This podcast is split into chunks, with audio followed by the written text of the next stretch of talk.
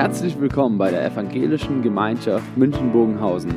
Schön, dass du eingeschaltet hast. Unser tiefes Anliegen ist, dass die folgende Predigt dich in deiner Situation anspricht, dir eine neue Blickrichtung aus der Bibel schenkt und dass du Gott ganz persönlich begegnest.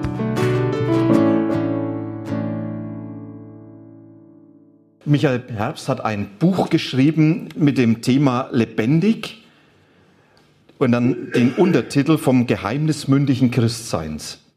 Und es hat uns inspiriert für diese Predigtreihe, uns in der Gemeindeleitung. Und er hat dieses schöne Zitat gebracht, es darf nicht nur um die Frage gehen, wie Erwachsene zum Glauben finden, sondern es muss auch um die Frage gehen, wie Glaubende erwachsen werden. Ein ganz tiefer Satz, der in der Bibel verankert ist, wo Paulus sagt, ja, äh, warum seid ihr immer noch wie kleine Kinder? Ja, eigentlich solltet ihr schon herangewachsen sein. Und zum Erwachsenwerden im Glauben gehört eben, dass man sagt, ich lerne, mein Glauben ganz bewusst zu gestalten, mich ganz bewusst Themen zu stellen, ganz bewusst Verantwortung zu übernehmen, ganz bewusst auch da in Glauben Sachen auszuhalten. Ja, also ganz viele Fragen, die damit verbunden sind. Und bevor wir jetzt so in diese einzelnen praktischen Themen gehen, gibt es zwei Grundlagenthemen. Ich mache das jetzt mal weg, bevor ich hier abräume äh, gibt es zwei Grundlagenthemen, wo wir sagen, wir wollen als erstes mal das Wesen des Glaubens betrachten. Was ist Glaube im tiefsten? Ja, und ich gehe davon aus, dass Glaube im tiefsten, das ist lebendig, dynamisch und mündig. Und von dem her kann ich mich auch den Themen stellen. Wenn Glaube das nicht ist, brauche ich die anderen Themen gar nicht angehen. Ja, wie will ich mit einem Glauben, wo nichts lebt, sagen, das soll mein Leben gestalten? Und nächstes Mal kommt der zweite Bereich, der Glaube, der prägend, verändernd und erfüllend ist. Ja, was heißt es jetzt, in die Schule von Jesus zu gehen? Da geht's das nächste Mal. Und dann schauen wir uns in den Folgegottesdiensten an, was sind die Lektionen, die man in dieser Schule lernt. Und da kommt immer wieder diese Verlinkung zu diesen beiden Themen und die anderen Themen so ganz breit aufgestellt. Schaut in den Gemeindebrief, da haben wir schon was geschrieben. Themen Glaube am Montag. Also da geht es so richtig um Alltagsfragen. Dann geht es um Glauben in schweren Zeiten, in schwierigen Situationen. Das sind die Momente, die man am liebsten wegbeten will, was aber leider nicht immer funktioniert. Oder ich sage Gott sei Dank nicht immer funktioniert. Und dann ist Glaube, der in Verantwortung gestellt wird. Und diese drei Themenbereiche haben viele Unterthemen, jeweils ein Gottesdienstthema. Und das mischen wir so durch, damit es nicht so depressiv ist, wenn nur noch schwere Zeiten kommen. Ja, damit wir das Ganze da entsprechend dann auch für uns immer wieder im Leben verankern. Die Themen sind noch nicht fertig. Also wir haben jetzt, glaube ich, so 18 Themen auf der Reihe. Ihr merkt, das kann so ein bisschen dauern. Wenn man den Eindruck hat, ihr seid müde und wollt was anders, dann können wir unterbrechen, dann hören wir auf damit. Ich glaube aber, dass das andere der Fall sein wird, dass man merkt, Mensch, das ist ja mitten mein Thema.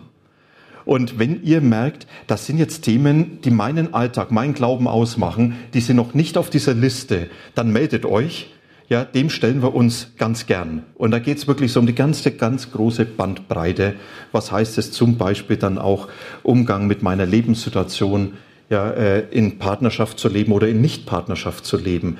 Wie komme ich mit meinen Kindern klar? Wie komme ich mit meinen Eltern klar? Also das sind alles so Themen, die wir dann anschauen werden. Das war jetzt mal so die Einleitung zu der Predigtreihe. Ich freue mich drauf. Und ich bin gespannt. Ja, sie wird uns durch das ganze Jahr und darüber hinaus vielleicht begleiten. Heute das Thema Glaube 2.0, lebendig, dynamisch und mündig. Ich weiß nicht, an was ihr denkt, wenn ihr Pharisäer hört. Mancher denkt an einen äh, Kakao mit Rum und sagt, das ist ein Pharisäer, den ich liebe. Wieder andere haben sofort ein negatives Gefühl. Mal, mal jetzt, ich möchte es wirklich mal wissen. Wer denkt positiv, wenn er sagt, ich höre das Wort Pharisäer, da verbinde ich durchaus positive Dinge damit? Bitte mal ein Handzeichen. Einer. Sehr gut. Pharisäer hört man doch in der Regel negativ, oder? Und damit tun wir den Menschen eigentlich komplett Unrecht. Denn sie tragen in ihrem Namen dieses Abgesondertsein.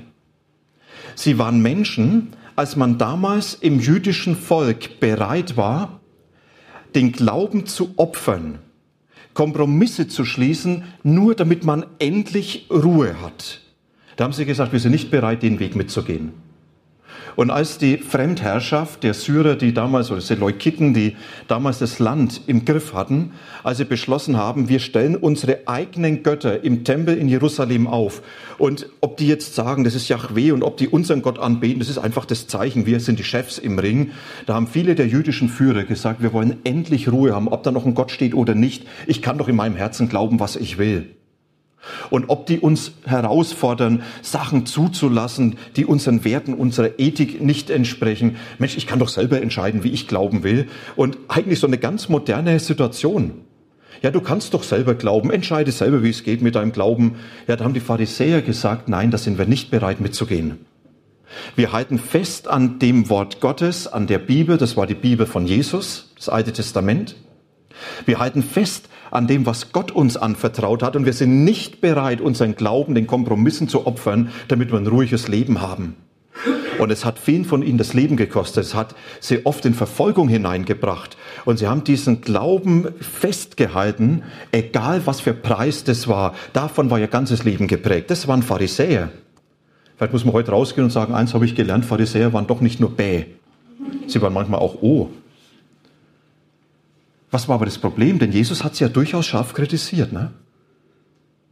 Das Problem bei den Pharisäern war, dass der Glaube zu einer Sache wurde, die man gepflegt hat.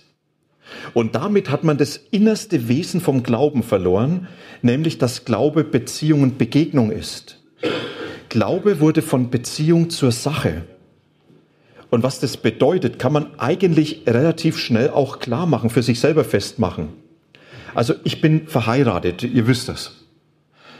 Wenn meine Ehe zur Sache wird und nicht mehr zur Beziehung, dann habe ich ein Problem. Weil dann wird nur noch was verwaltet. Dann ist dann nur noch was, aber da lebt nichts mehr. Und das war das Problem bei den Pharisäern, dass Glaube von Beziehung zu Gott zur Sache wurde, die verwaltet wurde. Und das hat man von außen gar nicht gesehen, weil man oft nicht sieht, was im Innersten lebt da wird gebetet, da wird alles gemacht. Aber es hat nicht mehr in diese prägende Begegnung hineingeführt. Und ich glaube, dass das eine der Gefahren ist, die uns als Christen äh, begleiten. Dass Glaube seine Dynamik verliert, seine Lebendigkeit und dass die Beziehung zur Sache wird. Dass etwas, was in mir gelebt hat, dann nur noch was wird zum Pflegefall, was ich pflege. Dagegen ist das Wesen des Glaubens eigentlich lebendig statt gewohnt. Der Glaube ist niemals eine Gewohnheit, wo Jesus sagt, so, jetzt gewöhnt euch mal Glauben an und wenn ihr es gewöhnt seid, dann ist es gut. Glaube ist niemals vertraut, dass ich sage, alles berechenbar. Spätestens Gott ist nicht berechenbar. Der ist Dynamik. Und also Gott ist für alle Überraschungen gut. Und wenn Samuel vorhin erzählt hat, dass er in der Klinik war mit Krankheit, wir, dann sind es auf einmal Überraschungen, die Gott gibt, die man sich nicht wünscht. Aber auf einmal setzt das was in Bewegung. Ja, und auf einmal merkt man, das bewegt Glauben und Leben. Und Glaube ist niemals festgelegt, wo man sagt, wie es war vor aller Zeit, so bleibt es in Ewigkeit. So heißt es in der Liturgie in der Kirche. Ja, aber das heißt niemals, da ist immer etwas festgelegt, sondern Nein, da ist etwas mündig. Das heißt, ich lerne mit Dingen umzugehen. Ich lerne Dinge zu gestalten. Ja, das ist das Wesen von Glauben. Und diesen Wesen und diesen Glauben beschreibt Paulus in Epheser 4. Und das ist ein Text, anhand von dem ich diese drei Begriffe jetzt gleich nochmals erklären will und euch einladen will, Lust machen will, ja, auf dieses Wesen des Glaubens, das ganz neu zu entdecken oder bewusst zu werden, was eigentlich durch Jesus in uns lebt. Da schreibt Paulus in Epheser 4 folgende Verse.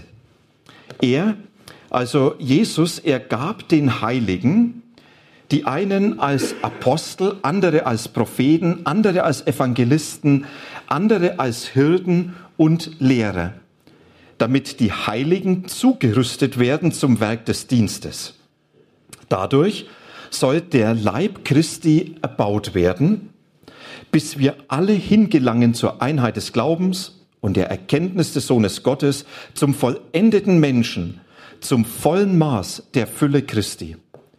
damit wir nicht mehr unmündig sein und uns von jedem Wind einer Lehre bewegen und umtreiben lassen durch das trügerische Würfeln der Menschen, mit dem sie uns arglistig verführen.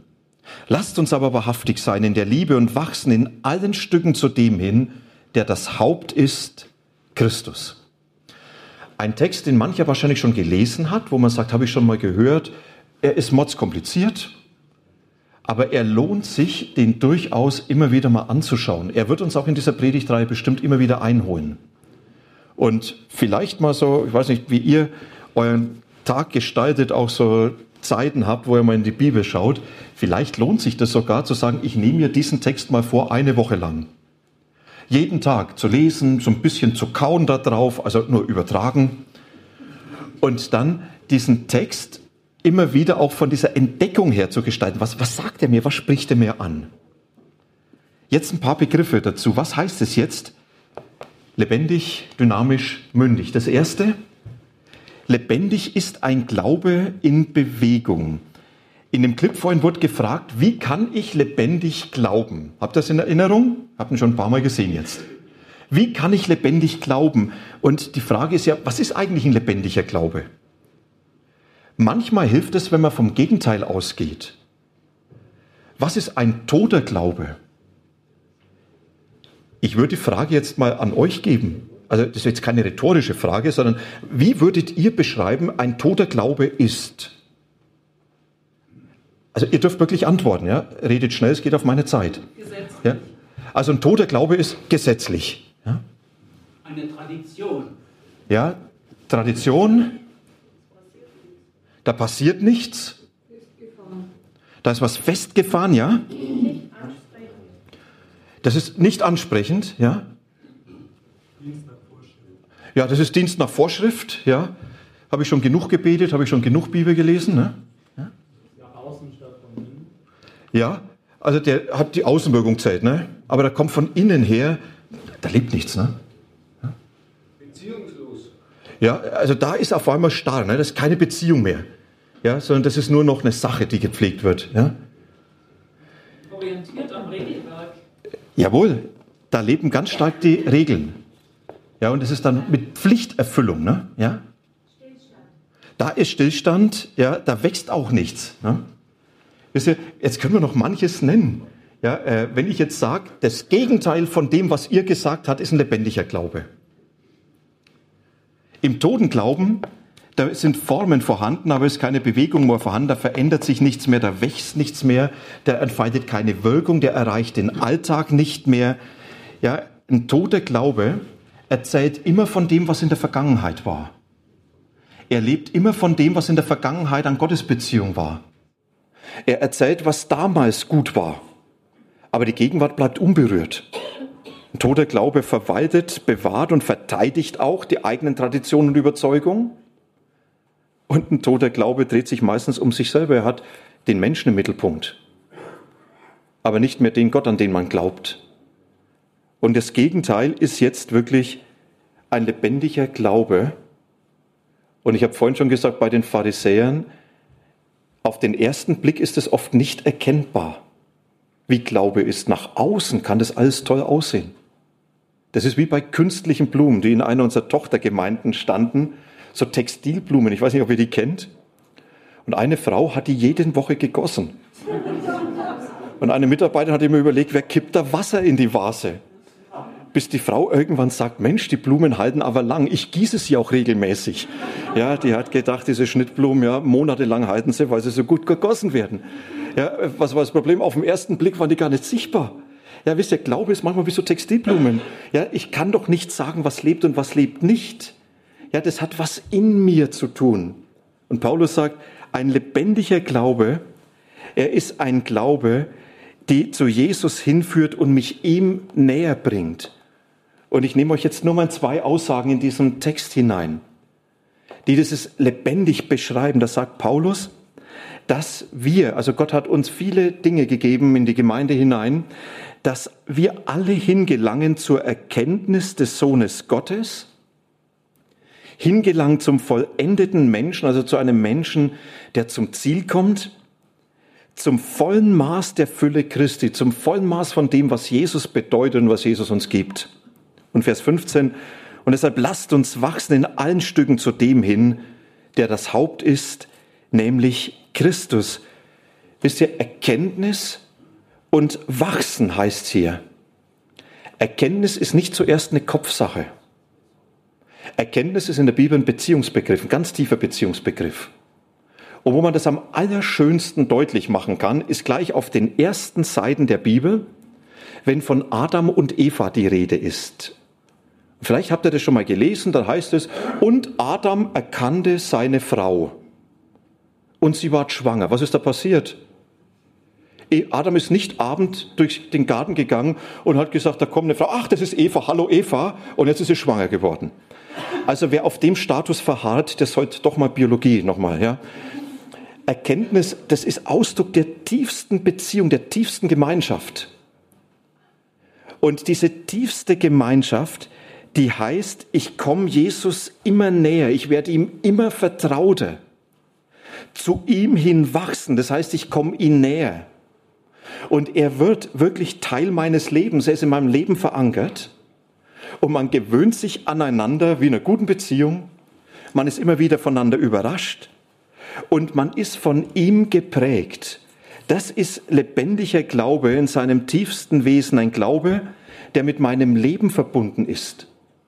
Ein Glaube, der mein Leben prägt, in allen Stücken zu ihm hin wachsen dass dann auf einmal deutlich wird, was heißt es jetzt, diese Beziehung herzustellen zwischen meinem Arbeitsplatz und der Situation und Jesus?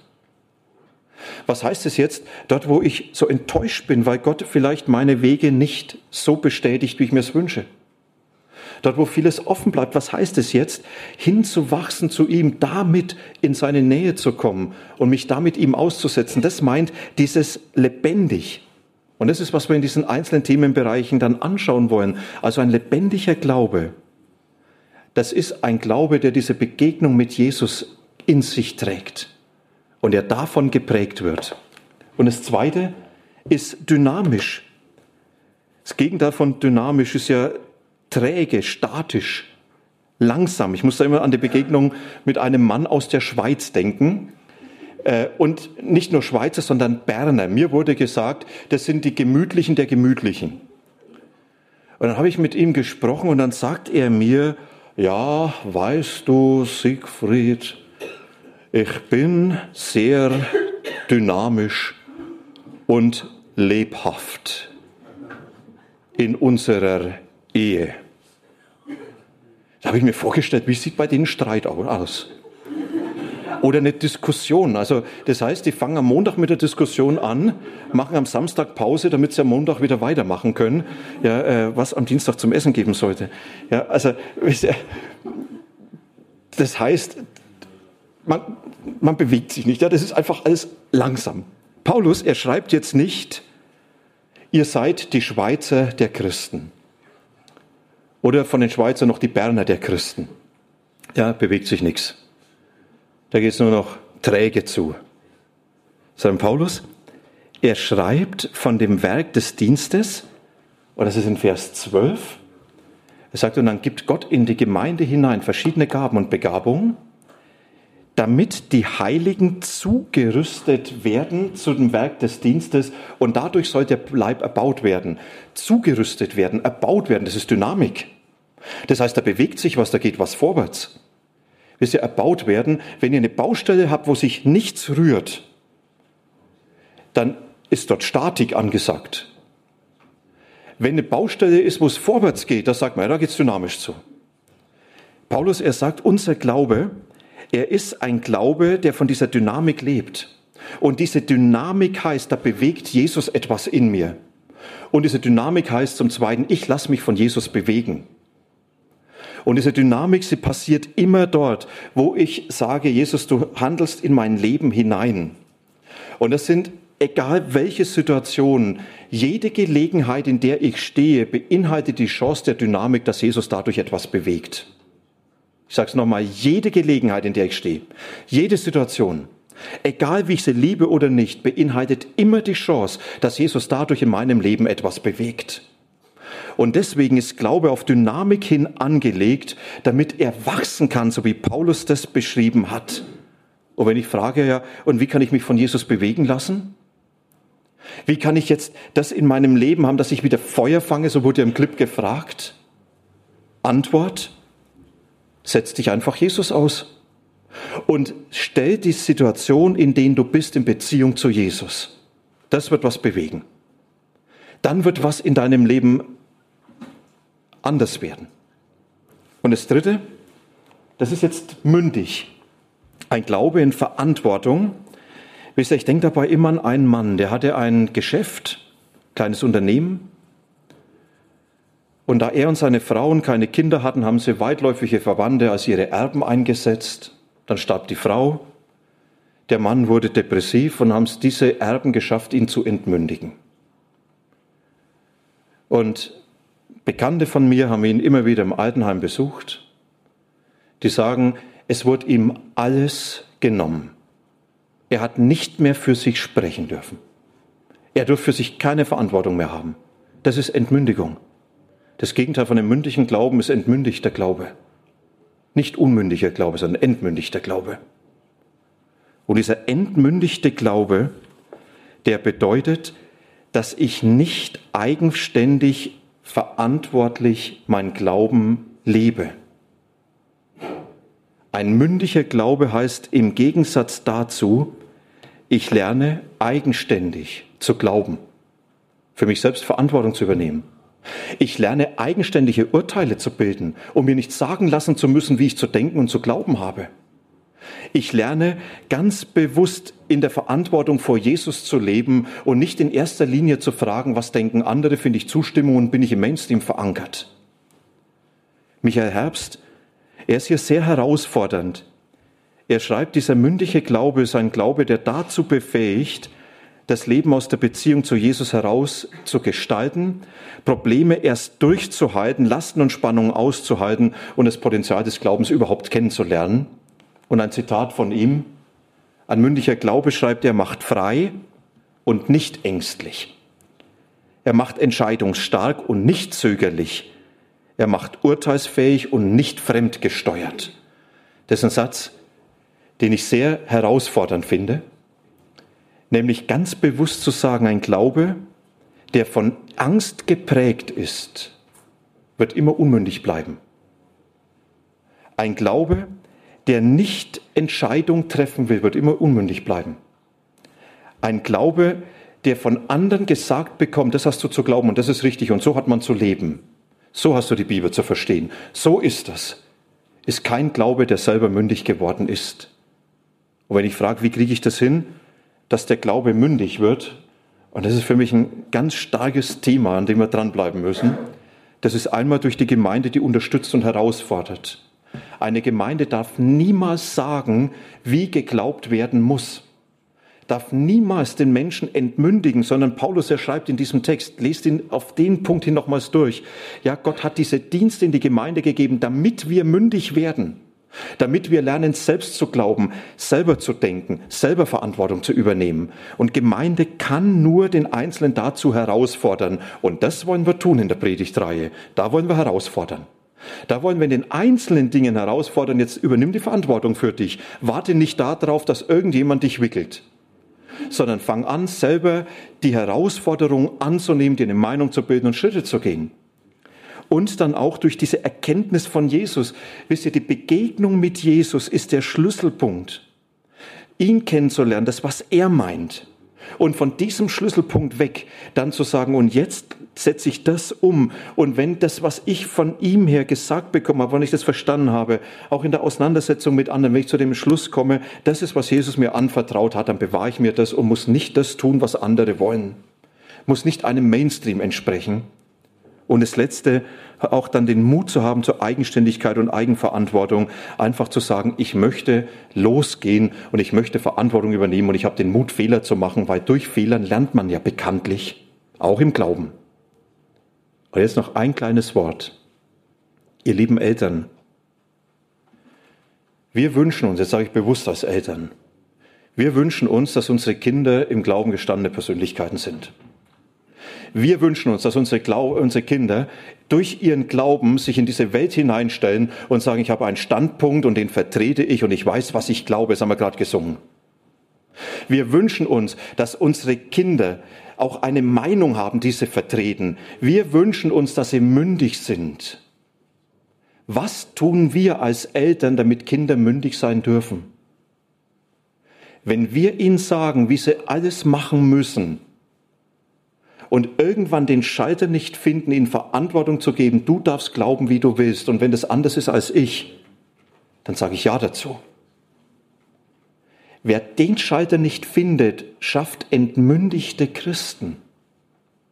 Und die werden ihren Platz in der Welt nie einnehmen, sondern die werden irgendwann sagen, da habe ich eigentlich das alles als schwierig erlebt. Hans-Joachim Eckstein, Theologieprofessor in Tübingen, er hat sich viel mit Kindern beschäftigt. Und er sagt, dort, wo diese Entmündigung passiert, sagen Kinder im Nachhinein, die Zeit meines Glaubens war eine Phase der Ängste, der Zwänge und des schlechten Gewissens. Wer damit arbeitet, schafft entmündigte Christen. Ich sage das deshalb, weil wir als Eltern Vorbild und für die Weichenstellung im Leben der Kinder oft eine Schlüsselperson sind für den Glauben. Glaube ist mündig. Glaube 2.0. Dynamisch, ist in Bewegung. Nee, lebendig ist in Bewegung, dynamisch, er ist in Veränderung, und mündig, er ist in Bewegung, weil er mich bewegt. Das ist zwar jetzt falsch. Das letzte, Verantwortung heißt es. Also die Bewegung ist Verantwortung, ja, weil er lernt, Verantwortung zu übernehmen. Ich habe gedacht, was gibt es Schöneres, als jetzt zu sagen, und jetzt feiern wir Abendmahl weil das Abendmahl genau das im Mittelpunkt hat, was diesen Glauben ausmacht, was diesen Glauben lebendig macht, was ihn dynamisch macht und was ihn mündig macht, nämlich die Begegnung mit Jesus. Und Jesus ist jetzt derjenige, der sich in diesem Abendmahl fassbar macht und für uns erlebbar wird, der sagt, ich bin da in deinem Leben, ich lebe, das ist die Beziehung zu mir. Und ich möchte dein Leben gestalten, ich möchte es prägen. Und ich möchte dich hineinführen, dass du lernst, mündig zu sein, verantwortlich zu sein. Und das ist jetzt so diese Einladung von Jesus, wo er uns ganz persönlich einlädt und sagt, du, die Beziehung zu dir und diese Begegnung mit mir, das ist der Schlüssel für diesen Glauben. Und jetzt können wir da alles mit hineinnehmen. Und wenn man den Eindruck hat, mir ist irgendwo diese Lebendigkeit abgegangen, weil vieles Form ist, aber nicht mehr diese Begegnung, dann habe ich hier eine Form der Begegnung, wo Jesus sagt, du, und jetzt mach dir es bewusst, ich bin persönlich hier gegenwärtig in deinem Leben. Lass dich doch davon mal bewegen. Und ich bin der, der dein Leben gestaltet, die Situation, in denen du bist. Ich bin mit dir, ich bin in dir. Und dort, wo du unterwegs bist, ich lasse dich nicht allein, sondern ich helfe dir, mündig zu werden, Verantwortung zu übernehmen. Und so das Abendmahl jetzt zu feiern als Einladung, dass Jesus sagt, jetzt komm doch, begegne mir. Ich bin da für dich. Und diese Begegnung mit mir ist der Schlüssel deines Glaubens. Jetzt singen wir gemeinsam ein Lied. Und dieses Lied heißt, Herr, ich komme zu dir und ich stehe vor dir so, wie ich bin. Und es ist schön, ne? meine Sorgen sind dir nicht verborgen, er kennt mich. Und ich denke, dass wir das Lied gemeinsam jetzt nicht nur singen, sondern dass wir aufstehen dazu und dass wir das uns zum Gebet machen dürfen. Herr, ich komme zu dir.